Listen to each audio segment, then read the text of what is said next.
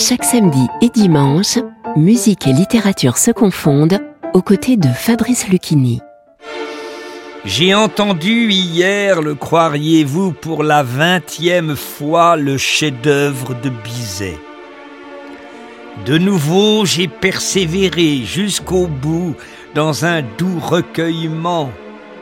De nouveau, je ne me suis point enfui. Cette victoire sur mon impatience me surprend. Des livres et des notes à midi et 16h chaque week-end sur Radio Classique.